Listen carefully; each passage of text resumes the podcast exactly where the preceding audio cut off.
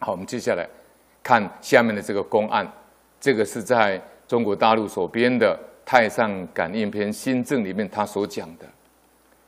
他说，某一个城市的李姓长官呢，他做事很大方，他也敢作敢为，甚至呢，啊，把这个职位呢提拔给一个他认识的一个人，而这个人呢，本身是个企业家。但这个企业家呢，他因为在地方上呢，啊，已经很有钱了，嗯，他也想要一点权力，所以他想去从政。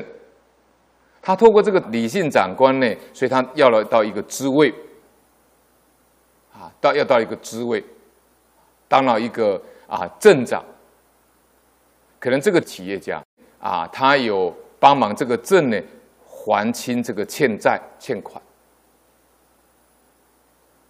但是因为这个城镇呢有很丰富的矿产，这位刘姓的企业家呢，他上任以后，他没有好好去建设，反而大力的搜刮民财。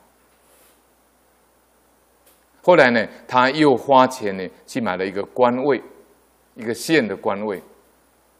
结果他卓玛上任以后呢，啊，虽然他是春风得意，一路呢顺风。如鱼得水，但是没有经过几年呢，他这个镇呢，因为脱税漏税案被揭发，把这个刘姓的这个官员呢揭发出来。那么这个刘姓的官员呢，就交代出这个李某给他提拔的。李某呢，又交代了很多行贿的事情，这些人通通在官场上呢中中箭落马。